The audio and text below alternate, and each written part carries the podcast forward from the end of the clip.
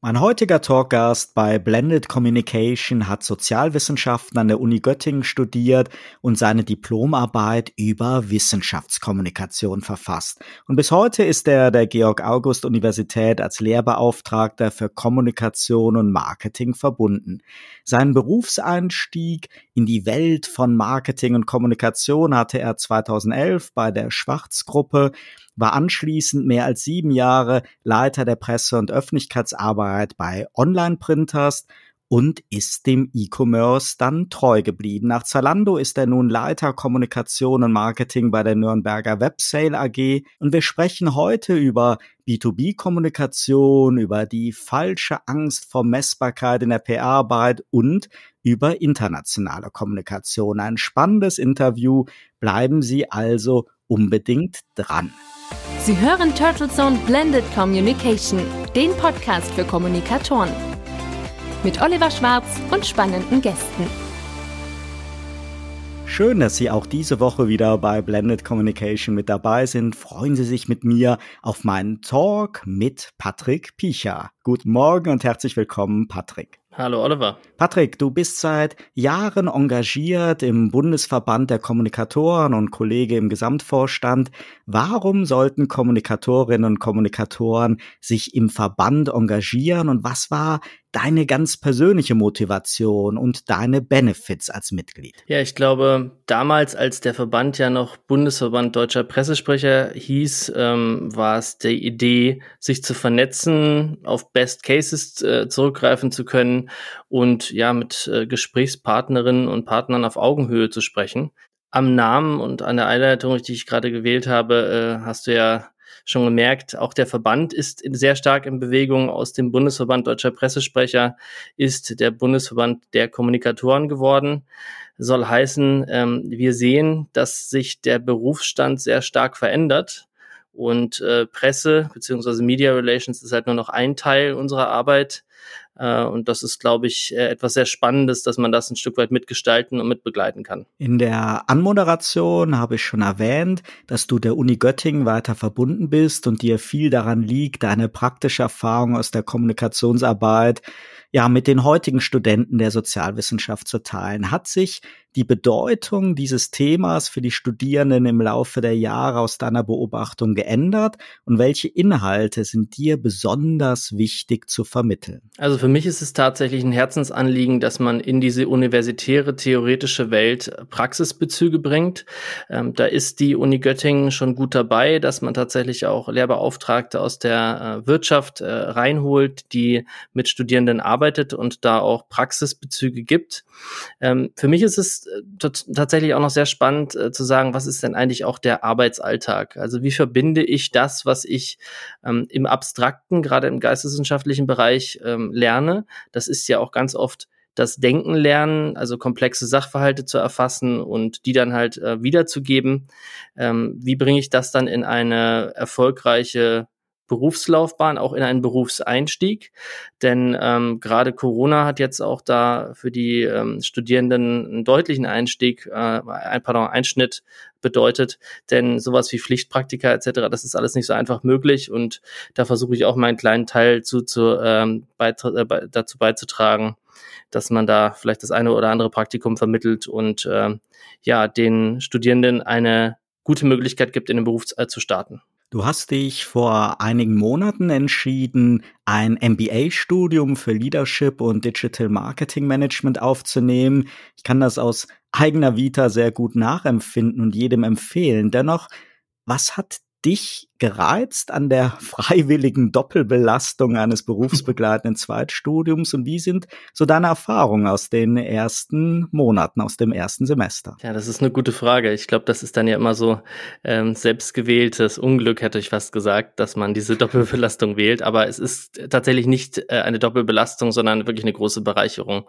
Ähm, wir kennen uns ja auch schon länger und auch aus den Gesprächen mit dir habe ich das ein Stück weit als Inspiration genommen, denn ähm, die Welt, in der wir uns bewegen, das ist jetzt natürlich ein sehr klarer Allgemeinplatz, ähm, ist sehr stark in Bewegung. Unser Berufsbild verändert sich nun mal. Und äh, gerade das Thema Leadership soll heißen, ähm, eine Managementrolle einzunehmen, äh, ist doch äh, eine ein deutlicher Change zum, zur klassischen Fachlaufbahn. Nun bin ich seit vielen Jahren da auch als Führungskraft unterwegs. Ähm, es ist aber so, dass man natürlich als Kommunikator und als Marketingmensch, ich mache da tatsächlich nicht so die große Unterscheidung. Für mich ist das eine eher akademische Betrachtung, diese, diese, diese Trennung. Ähm, dass man natürlich als Berater von C-Leveln auch agieren muss und da auch ein Stück weit sich auf das Mindset einstellen muss. Und ich glaube, ähm, da hilft es dann durchaus, wenn man auch mal eine Bilanz lesen kann. Und ähm, was ich am MBA an der Quadriga sehr schätze, ähm, auch wenn er jetzt komplett remote ist, äh, der Studiengang, ist, dass man natürlich mit Peers in Kontakt kommt, die in ähnlichen Rollen sind. Und das kann man halt auch mal auf einem kurzen Dienstweg fragen, sag mal, wie machst du es denn eigentlich? Mhm. Ich muss auch sagen, also wenn ich vergleiche so das klassische Erststudium mit so einem berufsbegleitenden MBA-Studium Jahre später, dass es doch irrsinnig wertvoll ist, wenn man halt auf Basis so seiner Berufserfahrung dann auf, auf hm. einem ganz anderen Niveau sich auch austauschen kann. Also ich kann es auch wirklich nur jedem empfehlen.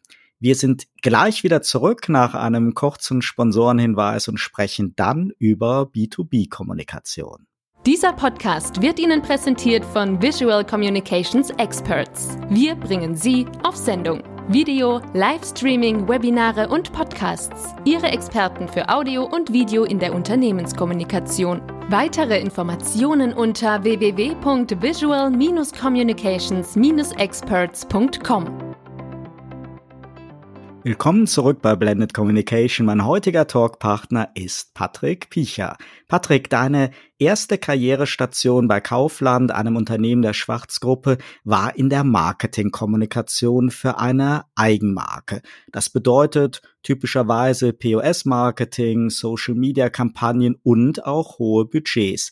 Was konntest du an Erfahrungen und Learnings mitnehmen, die dir später dann als Unternehmenskommunikator geholfen haben? Grundsätzlich muss ich erstmal sagen, dass es ein sehr spannender Berufseinstieg war, da es ähm, direkt darum ging, ja, groß zu denken. Wie du es gesagt hast, der Blumenstrauß wird da eigentlich direkt aufgemacht. Du hast also von der äh, POS-Thematik über Social bis hin zu ja, größeren Kampagnen und auch übergreifenden Werbemitteln und äh, auch Integration in, in ähm, übergreifende und, und auch äh, nationale Kampagnen hat man eigentlich die Möglichkeit tatsächlich zu gestalten. Und ich glaube, das ist einer der größten äh, Hebel gewesen. Äh, neben der Zusammenarbeit mit äh, Horst Lichter als erstes Testimonial, das ich betreuen durfte, von dem ich tatsächlich auch nur Positives berichten kann, war es eigentlich auch eine äh, spannende Geschichte, dass man daran denken musste, dass Zielgruppen anders angesprochen werden müssen.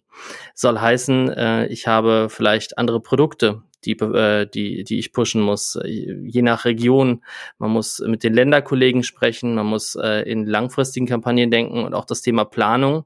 Und Messbarkeit ist da äh, natürlich in einem Konzernumfeld gegeben, wovon man aber auch tatsächlich sehr viel lernen kann, denn ähm, man macht ja eigentlich Dinge nicht nur, um sie zu tun, sondern damit man auch äh, etwas erreicht und auch äh, für die Unternehmung äh, Unternehmensziele erreicht. Und ich glaube, das ist wirklich was, was spannend ist, wenn man auf so eine so ein Backbone an äh, Analysemöglichkeiten zurückgreifen kann. Bei Online-Printers warst du dann am Aufbau der Kommunikationsabteilung und des Marketings beteiligt. Ich finde das ja doppelt spannend, weil hinter dem Unternehmen ja nicht nur eine große, moderne Druckerei mit einem innovativen Produktangebot steht, sondern vor allem eine Online- und E-Commerce-Story im B2B. War dieser E-Commerce-Background, der ja durchaus für einen massiven Umbruch einer sehr traditionellen Branche stand und steht, war das ein übergreifendes Fundament eurer damaligen Kommunikationsstrategie oder hattet ihr so getrennte Stories für B2B-Kunden, für Branchenmedien oder auch die Wirtschaftspresse? Das war sehr, sehr vielfältig. Da ging es eigentlich darum, ähm, das Unternehmen zu präsentieren für die jeweilige Zielgruppe. Soll heißen, du hattest die Themen wie Employer Branding, das heißt, du musst eine andere Geschichte erzählen ähm, im lokalen Markt, wo du eigentlich äh, Kolleginnen und Kollegen gewinnen willst, wie für die Wirtschaftspresse. Bei der Wirtschaftspresse ging es natürlich darum, dass man auch so einen Kontrast aufzeichnet zu, ähm, zu einer Branche, äh, der Druckindustrie. Das wird erstmal so als ähm, im Draufblick so wahrgenommen, dass Online Printers ein Druckunternehmen ist. Es ist natürlich, aber wie du es genau richtig erfasst hast, ein E-Commerce-Unternehmen. Also äh, Online Printers produziert und vertreibt ja Druckprodukte im Internet äh, und zwar europaweit. Äh, da hat man natürlich auch das ganze Thema Skalierung und Internationalisierung. Und ähm, ein Wirtschaftsjournalisten äh, interessiert natürlich eher etwas wie naja, ich nehme die Druckbranche vielleicht gar nicht so als äh, Wachstumsmarkt wahr, ähm, sondern eher stagnierend oder ein Stück weit äh, schrumpfend. Ähm, aber wenn du dann den Kontrast aufzeigst und, äh, und sagst, zum Beispiel die Firma Online Printers wächst um teilweise, teilweise damals noch zweistellige Prozentbeträge im Jahr, das ist natürlich schon eine interessante Geschichte. Und wenn du dann erklärst, dass es eigentlich um das Thema Disruption geht, dann ist, wird das, dann wird da auch schon ein Schuh draus und dann wird das auch gut aufgenommen. Aber man muss da dranbleiben und äh, wenn man halt kein MDAX, SDAX oder DAX-Unternehmen ist, ähm, dann ist das halt in der, den heutigen Wirtschaftsmedien äh, nicht unbedingt einfach, denn wir wissen, die Redaktionen werden immer kleiner und ähm, solche Stories sind dann eher die Exoten. Lass uns noch mal etwas näher auf das Thema Kommunikation im B2B-Umfeld eingehen. Was sind für dich da aus deinen Erfahrungen so die besonderen Herausforderungen? Was waren deine Erfolgserlebnisse und hast du dir in der Zeit auch mal gewünscht, vielleicht Kommunikator für so einen fancy angesagten Consumer Brand zu sein? Also tatsächlich hatte ich ja auch mal eine Station bei Zalando äh, in der äh, ganz heißen Corona-Phase, wo ich dann Krisenkommunikation mit begleiten durfte. Das war wirklich sehr spannend. Ähm, tatsächlich ist ein großes, also ist ein großes Anliegen von mir, das, die B2B-Kommunikation und das auch ein bisschen besser zu erklären. Ich glaube, der größte Unterschied ist natürlich, dass man ähm, die Zielgruppen, die man ansprechen will, dass sie kleinere Zahlen haben. Das heißt, ich habe eventuell auch beim Thema Messbarkeit dann nicht die befriedigendsten Ergebnisse, wenn ich halt kleinere Zielgruppen anspreche. Und man muss sich in der Regel noch mehr und äh, weniger gefühlig in die Gruppen reindenken. Also das heißt, da ist die Ansprache weniger emotional, sondern auch ganz oft äh, rational getrieben. Äh, und du musst dich halt entsprechend auch in die Themen mehr reindenken. Und ich glaube, das ist tatsächlich sehr spannend.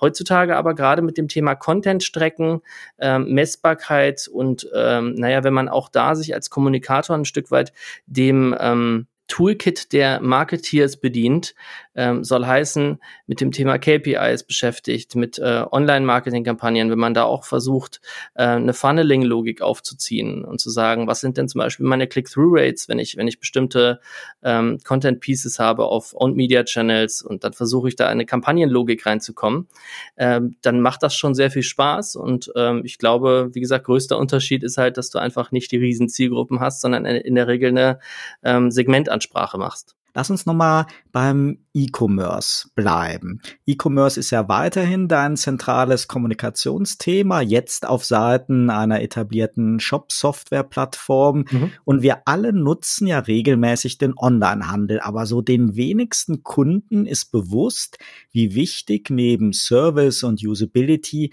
auch so diese zig Prozesse im Hintergrund sind. Die Shop-Software und ihre nahtlose Integration zum Beispiel mit den ERP oder PIM System, Mittelware-Funktionalität, Schnittstellen, Integrationsfähigkeit, das sind alles wichtige Erfolgskriterien. Und am Ende ist die Software aber trotzdem kein Selbstläufer und jede erfolgreiche E-Commerce-Strategie ist ja doch sehr individuell. Sind diese individuellen Kunden- und Success-Stories, sind die jetzt zentral für deine B2B-Kommunikationsarbeit bei Websale oder gibt es für euch auch so eine klassische Feature-getriebene Produktkommunikation? Das ist eine spannende Frage. Also ich glaube, auch da geht es wieder darum, wen sprichst du an. Also wenn du ähm, als Firma wie Websale, die äh, seit 25 Jahren Shop-Software anbietet ähm, und auch sehr erfolgreich und auch da Vorreiter im SaaS-Bereich war, also von Betrieb, Hosting, Design etc., ähm, diese ganzen Themen auf dem Schirm hast, dann kommt das sehr darauf an, wen du ansprichst. Also äh, möchtest du mit dem Geschäftsführer sprechen, der die Entscheidung trifft, dass so eine Software eingeführt wird, ähm, dann musst du eher darüber reden, ähm, was habe ich für äh, für ein Business Benefit, was habe ich für einen Impact, was habe ich für einen Return of Investment. Wenn du mit einem IT-Leiter sprichst, dann wirst du eher darüber sprechen, wie funktioniert die ERP-Integration, ist das alles seamless, wie ist die, äh, die Ausfallsicherheit, ähm, werden Updates im Betrieb eingespielt, ohne dass mir das irgendwie eine Downtime reinbringt. Und dann hast du vielleicht auch noch die größere Komplexität, dass du das Buying Center, also diejenigen, die du ansprechen willst für eine potenzielle Entscheidung, ähm, dass das aus einer, aus einem, aus, aus einem Mix von diesen Personen besteht.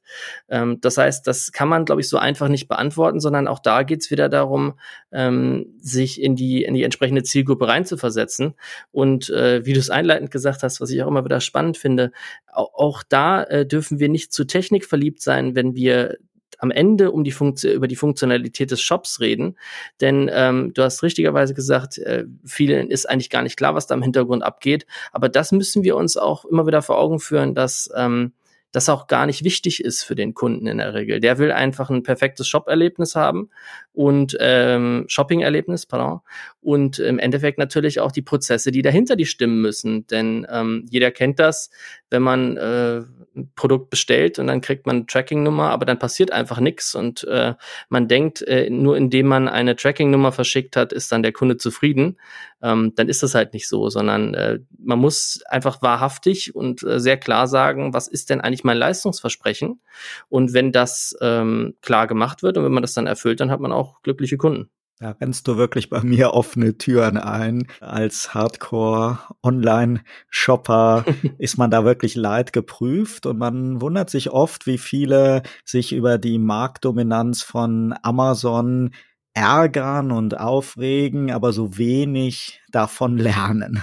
Kommen wir jetzt mal zum Thema eben Analytics, Performance. Daten, KPIs, äh, die du ja eben schon angerissen hast. Es gibt ja die mhm. Forderung, dass PR-Verantwortliche ihre Erfolge messbarer ausgestalten sollten und eben genau dieses Thema Analytics nicht nur Marketing und Vertrieb überlassen sollten. Gibt es nach deiner Erfahrung bei uns Kommunikatoren so eine Art Angst vor Messbarkeit oder müssen wir nur einfach selbstbewusster Erfolgskriterien und Vergleichszeiträume selber definieren, um auch dem langfristig strategischen Charakter einer Trust- und brandbildenden Unternehmenskommunikation gerecht zu werden und trotzdem nicht dauerhaft im Diffusen zu bleiben. Ja, heißes Thema. Also tatsächlich ähm, glaube ich, äh, auch etwas ungeliebt bei ganz vielen Kolleginnen und Kollegen, was ich auch ein Stück weit nachvollziehen kann. Ähm, ich habe durch meine persönliche Historie natürlich irgendwie immer das Marketing-Thema, Marketing-Background gehabt und äh, ich habe es schon mal erwähnt. Ich finde diese Aufteilung zwischen Marketing und Kommunikation ein Stück weit nicht förderlich. Mm, Im Endeffekt geht es darum, dass wir als ähm, Kommunikatoren, als Marketeers, als jemand, der für ein Unternehmen spricht und eine Ansprache macht von Kundinnen oder Stakeholdern, ja ein Ziel erfüllen. Und im Endeffekt geht es dann halt wiederum darum, dass wir sagen, haben wir das genau genug definiert und können wir das dann irgendwie messen? Natürlich hat man im Kommunikationsbereich, im klassischen Kommunikationsbereich, und ich rede jetzt nicht von Clippings zählen oder Impressions zählen. Also wir machen uns da keine, äh, wir, wir tun uns keinen Gefallen, wenn wir Schein-KPIs aufbauen und sagen, naja, was ist denn die Reichweite? Ähm, Reichweite, die gekauft ist, äh, aber keine Interaktion äh, hat, ist keine gute Reichweite in der Regel. Im Endeffekt geht es dann darum, können wir das überhaupt messen und gibt's da was? Und ich glaube, da kann ich immer nur dazu raten, je nach Organisationsgröße, versucht doch mal mit dem Controlling, versucht doch mal mit dem äh, mit den Kollegen aus dem BI-Bereich, mit ähm, Analysten, äh, mit Usability-Menschen äh, in der eigenen Organisation zu sprechen und zu sagen, wie können wir das denn messbar machen? Denn wenn ich zum Beispiel auch klassische Kommunikationsapproaches, die jetzt auf dem Owned Media äh, Channel stattfinden, also wenn ich zum Beispiel ein Call to Action habe auf einer Microsite, dann kann ich doch mit den Kolleginnen und Kollegen sprechen und sagen, was können wir denn da eigentlich an Wissen rausziehen? Also Verweildauer auf der Seite, äh, nicht nur die Conversion, sondern auch ähm, die Interaktionsrate auf, auf entsprechenden ähm, auf entsprechenden äh, Posts zu dem ganzen Thema oder sowas. Also da gibt es, glaube ich, ganz, ganz viel und ich glaube, da geht es ein Stück weit darum, dass wir als Kommunikatorinnen und Kommunikatoren uns auch enablen, uns das Wissen auch im Ernstfall drauf schaffen und dann auch eine gewisse Huspe haben, das dem eigenen C-Leveln zu kommunizieren, zu erklären. Das heißt, diese Zahlen auch deutlich zu machen. Und natürlich ist es nie äh, so einfach wie bei den klassischen Marketing-KPIs, aber da muss man halt auch vielleicht äh, Wissensaufbau bei, bei, bei sich selber betreiben. Ich glaube, das ist wirklich ein, ein, ganz, ganz wichtiger Punkt. Patrick, du leitest im BDCom die Fachgruppe International. Jeder von uns Kommunikatoren, der schon mal selber Verantwortung für PR in anderen Regionen und Kulturkreisen hatte, weiß um die Herausforderung, aber auch um den besonderen Reiz der internationalen Kommunikationsarbeit. Wie sehen denn so deine persönlichen Erfahrungen und Learnings aus der internationalen PR aus? Tja, das ist ein sehr, sehr vielfältiges Thema und auch da habe ich, glaube ich, als, als Leiter der Fachgruppe so viel gelernt und konnte so viel mitnehmen, dass ich äh, da auch immer nur von, von ganzem Herzen dazu ähm, aufrufen kann. Äh, organisiert euch, äh, liebe Kommunikatoren und Kommunikatoren, kommt in den Verband und äh, schaut mal bei den Fachgruppen vorbei, sei das Finanzkommunikation oder ITK oder Verbände. Denn ich glaube, da kam, das kommt extrem drauf an, was du für eine Organisationsgröße hast, was du für ein Ausspielmodell wählst. Also soll heißen, hast du Country Manager bei dir in der Organisation, hast du ähm, eine Aufteilung auf Fachkommunikation oder ähm, geht es eher darum, dass man äh, die gröberen Striche zieht und der, den Rest machen Agenturen oder hat man vielleicht sogar Landesgesellschaften? Und ich glaube, das ist so vielfältig und auch entsprechend der Ansprache, also ist es B2C, ist es B2B, ähm, habe ich Stakeholder vielleicht eher im politischen Bereich, da muss man sich sehr, sehr genau darüber im Klaren sein, was sind auch wieder die Ziele. Also nicht die Kommunikation ähm, zu, zu machen, um Kommunikation zu machen, sondern um halt ein Ziel zu erreichen. Und ähm, das ist wirklich wahnsinnig, was, was ich da alles lernen durfte. Und ähm, was auch die Kolleginnen und Kollegen sehr bereitwillig dann sind weiterzugeben, denn man ist dann ja in so einem Verband eher unter Freunden und spricht auch mal aus dem Nähkästchen. Mhm. Ja, ich glaube, eine wichtige Erfahrung ist auf jeden Fall, dass man eben genau es nicht so macht, wie man es oft den Amerikanern nachsagt, dass sie quasi aus einem Headquarter-Denken mhm. heraus die ganze Welt beglücken wollen, sondern dass man ja. sehr nah, sehr empathisch an den Ländern und Regionen dran ist und dann ist es natürlich in den einigen Unternehmen, du hast es gesagt, unterstützt man dann aus dem Headquarter raus eher dort die Country Manager, mhm. dortige Teams oder man hat dort selber Mitarbeiter oder Agenturen. Wie war denn das bei euch bei Online-Printers? Wie sah da so die europäische Kommunikationsarbeit damals aus? Also tatsächlich haben wir es so gemacht, dass wir ähm, aus Deutschland kommuniziert haben und wir haben äh, Gott sei Dank das Glück gehabt, eine ähm, sehr internationale, also sehr internationale Belegschaft zu haben und haben dann aber auch aus den verschiedenen Abteilungen recruited und versucht, äh, da auch das Wissen rauszuziehen und die ein Stück weit in ähm, Country Manager oder Supporter Rollen reinzukriegen und es war auf jeden Fall auch sehr bereichernd, gerade in der mittleren beziehungsweise nicht Konzernorganisation, sondern in einem Unternehmen, das äh, mittlerweile in Europa 1500 Mitarbeiter und Mitarbeiterinnen hat. Natürlich unterstützt man da auch, holt man sich da auch Wissen äh, von Agenturen rein, aber äh, ich glaube, da geht es halt, wie gesagt, immer darum, den Weg zu finden, der für die eigene Organisation passt. Und ähm, ja, das eine oder andere Gespräch mit äh, einem Kollegen hilft dann vielleicht auch. Gab es so eine interessante, besonders skurrile oder motivierende Erfahrungen aus den Jahren, wo du gesagt hast, Mensch, da haben wir uns vielleicht Zähne dran ausgebissen oder da war wirklich die Zusammenarbeit, die Reaktion von Journalisten, dem Kulturkreis lief es halt völlig anders, was natürlich auch sehr inspirierend sein kann. Also tatsächlich fand ich es eigentlich immer toll, ähm, mit äh, Journalisten aus den Ländern zu sprechen und die auch einzuladen und zu sagen, schaut euch doch mal an, was wir hier machen und dann auch drauf rumzudenken und mit denen auch versuchen zu entwickeln, was interessiert euch denn eigentlich? Also ich glaube, die einfachste Frage, die vielleicht sich oft viele nicht trauen zu stellen, ist, ähm, lieber Journalist, lieber Journalistin, was, was interessiert dich denn eigentlich? Was sind denn eigentlich gerade Themen bei dir? Weil vielleicht weiß ich es gar nicht. Und wir haben dann wirklich tolle Stories mit, ähm, mit äh, Journalisten aus Italien gemacht und ähm, die sich vielleicht auch ein Stück weit für andere Dinge interessiert haben. Die Schweizer haben vielleicht eher das Thema Umweltschutz nochmal auf dem Schirm. Äh, die Kollegen aus UK sind dann halt total drauf, was für ein äh, Return of Investment oder was für eine äh, Scalability hat irgendeine Lösung.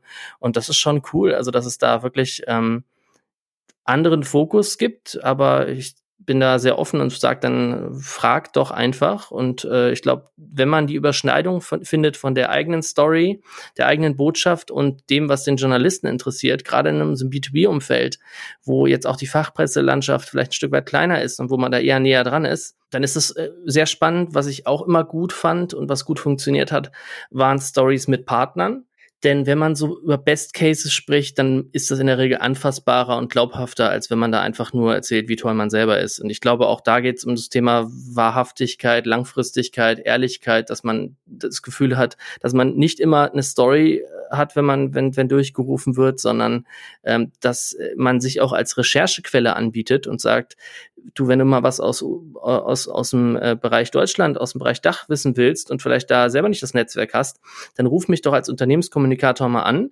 und dann frage ich mal ein bisschen für dich rum. Und ich glaube, dann hat man wirklich ein Geben und Nehmen, was gut funktioniert. Ich glaube, das ist genau der Punkt, den du gesagt hast, eben ja einfach die Chance nutzen, Stories rund um lokale Partner in den Regionen, Referenzkunden auszuspielen ja. und eben auch umgekehrt eben diesen Service für die Journalisten zu bieten und ja, empathisch an das Thema ranzugehen. Aber auf jeden Fall ein ganz, ganz spannendes Feld, was mir auch immer viel Freude gemacht hat. Patrick, deine Diplomarbeit, die handelte von Wissenschaftskommunikation. Lang ist her. Jetzt so nach, ja, lang ist her, aber nach 19 Monaten Corona-Pandemie, da scheint es ja, als ob Wissenschaft in der gesellschaftlichen Debatte heute einen lange nicht mehr erlebten Stellenwert hat und es dennoch so im Spannungsfeld zwischen Wissenschaft, Politik und Bürgern doch sehr viele Kommunikationspannen oder zumindest Missverständnisse gab und gibt. Und die Notwendigkeit zur weiteren Professionalisierung der Kommunikation von wissenschaftlichen Institutionen ist sicher unbestritten, selbst wenn sich da schon in den letzten Jahren sicher viel getan hat.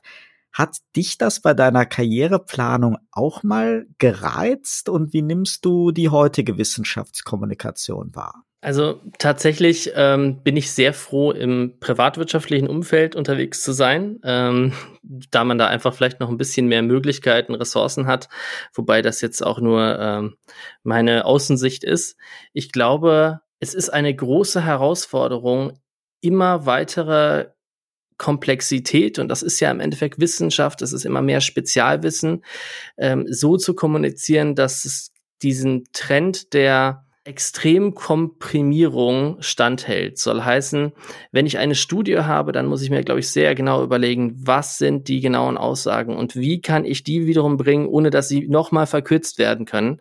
Äh, ich erinnere an das ganze Thema AstraZeneca, ähm, wo äh, kurzzeitig davon gesprochen wurde, dass da sehr wenig Wirksamkeit bei einer bestimmten Altersgruppe war und im Endeffekt kam raus, da liegen einfach noch keine Daten zuvor. Also ich glaube, ähm, da eher der Aufruf weniger an die Wissenschaftskommunikatorinnen und Kommunikatoren, sondern an die Journalistinnen und Journalisten, dieser Sorgfaltspflicht nachzukommen und nicht nur schnell zu berichten, sondern sehr genau zu schauen, ist das wirklich exakt richtig?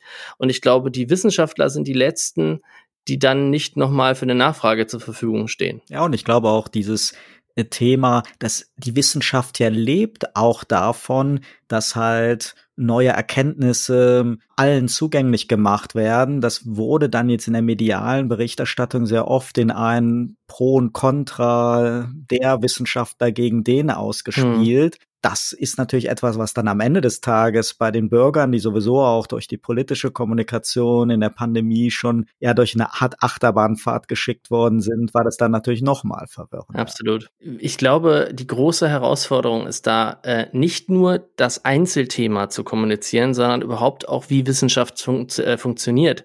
Denn wir haben jetzt in der Pandemie gesehen, dass äh, da teilweise mit äh, Verwunderung und Abscheu drauf geblickt wurde, zu sagen, Mensch, jetzt haben sie, jetzt erzählen sie nach zwei Monaten was ganz anderes. Aber so funktioniert Wissenschaft nun mal. Also es ist ja immer ein Widerstreit und äh, man kann immer nur über die aktuellen Erkenntnisse sprechen. Und vielleicht gilt es auch da nochmal mehr Education zu betreiben, ähm, seitens der Journalistinnen und Journalisten zu sagen, so ist das nun mal. Wissenschaft ist ein evolutionärer Prozess. Da gibt's in der Regel nicht die, äh, den, den großen Big Bang und dann ist, ist die ganze, ähm, das, die ganze Erkenntnislandschaft anders, sondern das ist, geht halt Schritt für Schritt. Und ich glaube, wir haben natürlich alle viel, sehr schmerzhaft gemerkt in den letzten Monaten, dass ähm, ein Hin und Her weh tut. in der Kommunikation. Das äh, liegt natürlich nicht zuletzt daran, dass da sehr viele Köche dran waren und auch viele Länderchefs. Ähm, aber in der Wissenschaft ist es nun mal leider so und da müssen wir uns irgendwie mit abfinden als Gesellschaft. Wir zeichnen dieses Gespräch am 10. Juli live on Tape auf, freuen uns derzeit über sinkende Inzidenzzahlen und noch stehen die Zeichen auf Lockerung, Urlaub und die ersten zarten Schritte zurück in die vermisste Normalität, sei es privat oder auch im Arbeitsalltag. Wie hast du denn den Ausnahmezustand der Pandemie wahrgenommen und auf was freust du dich momentan am meisten? Also ich glaube tatsächlich, ähm, der erste Interkontinentalurlaub wäre mal wieder toll. Also ähm, man freut sich ja momentan über die kleinen Sachen wie ein Restaurantbesuch und ähm, vielleicht auch mal den einen oder anderen Urlaub im, äh, im benachbarten Ausland. Ähm, die Pandemie war natürlich eine Ausnahmesituation, die Vor- und Nachteile gebracht hat. Äh, Vorteile jetzt für die wenigsten, aber bei mir ist es jetzt konkret, wie du es mal angesprochen hast, äh, der MBA, den ich angefangen habe äh, Digital Marketing and Leadership. Äh, das ist tatsächlich toll für mich auf eine Art, weil ich äh, immer diese Präsenzzeit an der Uni vermieden, äh, vermieden habe. Auf der anderen Seite hat man natürlich auch die Nachteile jetzt im ähm, in, in so einem Executive Program, dass man sich halt nicht wirklich sieht.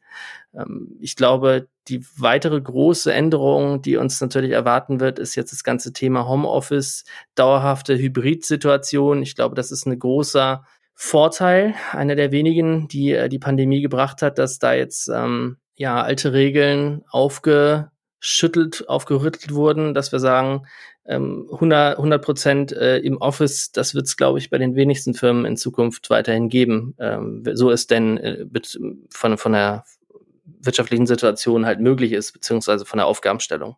Ja, vielen Dank, Patrick, für das spannende Gespräch. Danke, dass ich da sein durfte. Liebe Podcast-Freunde und Kommunikatoren, seien Sie auch bei der nächsten Episode von Blended Communication wieder mit dabei. Abonnieren Sie uns auf Ihrer Lieblingsplattform und empfehlen Sie diese Talkreihe gerne weiter. Ihr Feedback zu dieser Episode, Erfahrungen, Anregungen und Meinungen sind herzlich willkommen, ob als E-Mail oder Sprachnachricht. Alle Kontaktdaten dazu finden Sie in der Mediathek. Ich freue mich auf ein baldiges Wiederhören, Ihr Oliver Schwarz. Turtle Zone Blended Communication, der Podcast für Kommunikatoren mit Oliver Schwarz. Auf allen Podcast-Plattformen und auf turtlezone.de. Eine Produktion von Turtle Media aus dem Podcast-Studio in Ettlingen bei Karlsruhe.